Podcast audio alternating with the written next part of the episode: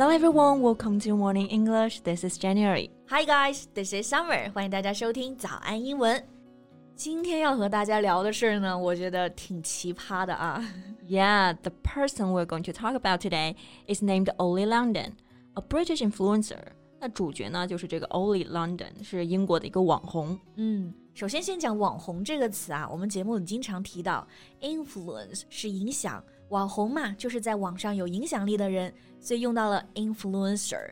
那这个 Oli 他怎么奇葩了呢？我们简单一句话介绍就是啊，He identified himself as a Korean and has undergone 18 surgeries to look like a K-pop star。他就一直觉得自己是一个韩国人，然后呢做了十八次整容手术，让自己看起来像他的一个韩国偶像，一个韩流明星朴智旻。But as for the result，嗯。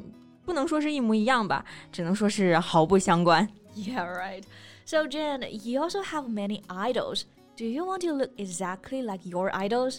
Definitely not. Why should I? I think good idols can encourage and inspire me to be a better person, a better version of myself. But I don't want to be look like them in any aspect. 是的，喜欢一个偶像，并不代表着要和偶像变得一模一样啊，而是成为更好的自己。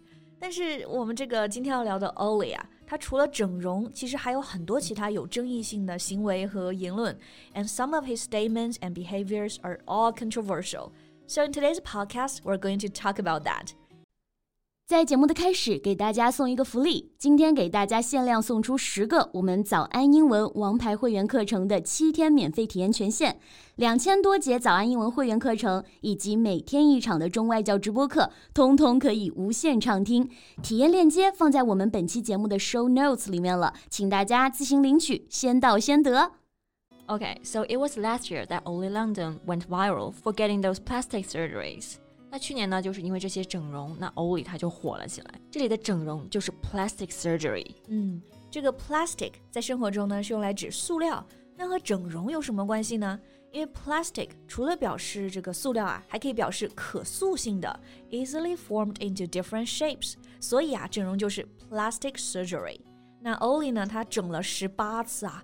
He had gone through a facelift, brow lift, temple lift, eye surgery, and a teeth procedure. 那我们刚刚听到了很多次 lift 这个单词，嗯、那这个单词呢，就是表示提拉上升。那其实这里呢，就是指的手术里的一个操作。Facelift 就是指的面部提拉，brow lift 做额头，temple lift 这里的 temple 可不是指的寺庙，而是指的太阳穴，还做了这个太阳穴的手术。eye surgery 眼睛手术，teeth procedure 还整了牙齿。Right. And the reason Oli did all the surgeries was to looked like a member of K-pop band BTS. BTS，朴智旻啊，Jimin。Oli 他的偶像，我们刚刚说呢是一名男团的成员嘛，韩国男团的朴智旻，也叫做 Jimin。然后这里有个关键词啊，就是 K-pop。Yeah, here K stands for Korean, so K-pop means Korean pop，指的就是韩国流行音乐。比如说韩国乐团就是 K-pop band，韩流明星就是 K-pop star。那做完了手术呢，欧里还拍了视频。This is what he said. Hey guys, I'm finally Korean. I've transitioned. I identify as Korean. That's just my culture. That's my home country. That's exactly how I look now. And he gave himself a new Korean name, Jimin. 对。因为他偶像也叫做 Jimin， 所以这个 Ollie 给自己取了一个新的韩语名啊，也是 Jimmy。然后他说现在自己终于是韩国人了啊，I've transitioned。这里的 transition 是改变的一个动词，在涉及到跨性别、跨种族的时候呢，其实经常会用到这个单词啊，还有它的一个前缀 trans。对，比如变性、跨性别者就是 transgender。再比如说这个 LGBT 群体里面的这个 T 就是表示的 transgender。是的。然后 Ollie 还觉得啊自己是跨种族的，so he used this word to describe himself, transracial. And he also said he felt like he was trapped in the wrong body, and for the first time in his life, he felt beautiful. 他一直觉得自己困在了错误的身体里，现在的他呢，终于觉得自己好看了。对，但是他觉得自己换了张脸就是韩国人了，很多韩国人表示不能够接受。嗯，That has sparked plenty of outrage. For example, someone said.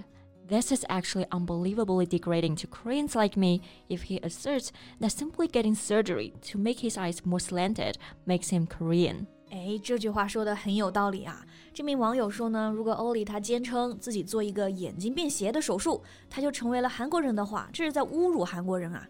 那这里的侮辱呢，用的是这个词 degrading。degrade 是动词，大家可以这么来记啊，grade 是分数等级， 加上一个前缀 de，表示剥夺、分离，把这个等级给剥夺了，所以就是侮辱了。For example, a degrading job, a degrading comment。嗯。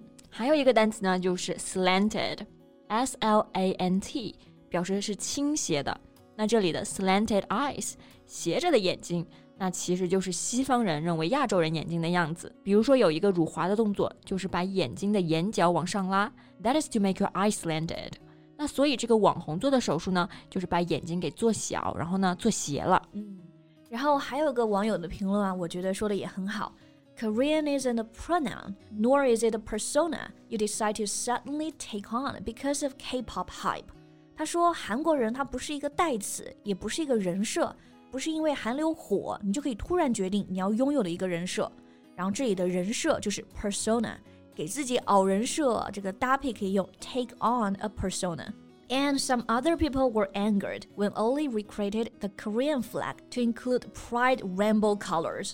对，欧里还做了一件非常让人愤怒的事情，他还把韩国国旗的颜色涂成了彩虹颜色。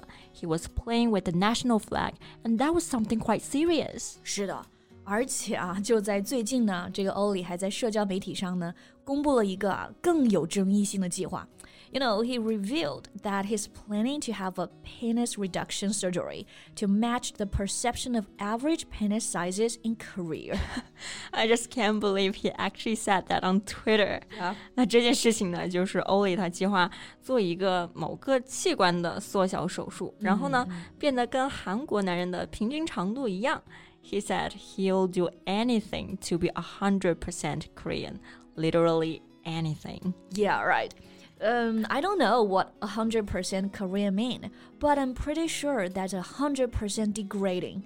So after he posted his plan, he was accused of cultural appropriation and racism. 所以啊，他这个计划一出来，网友们就开始喷他了，就骂他，说他是 cultural appropriation， 这个指的是文化挪用、文化剽窃，还有 racism，有种族歧视。对，但是面对这么多人骂他，欧里他对自己的辩解呢，就是 Nobody would do this for attention. Nobody would go through this much pain, this much suffering. 没有人会为了得到关注来遭受这样的痛苦，然后来做这么多手术。He also said he hopes that he can be an inspiration to others who struggle with identity issues with who they are. 嗯 ，identity issue 指的就是对自己的身份认同是有障碍的。当然啊，他自己说的这个出发点听上去是好的，想给大家激励，让大家呢勇于做真正的自己。但是啊，我觉得你身份的改变不是换张脸、换个身体就可以了，更重要的是对这个文化有没有归属、认同和尊重。And I think Oli doesn't have those at all. Yeah.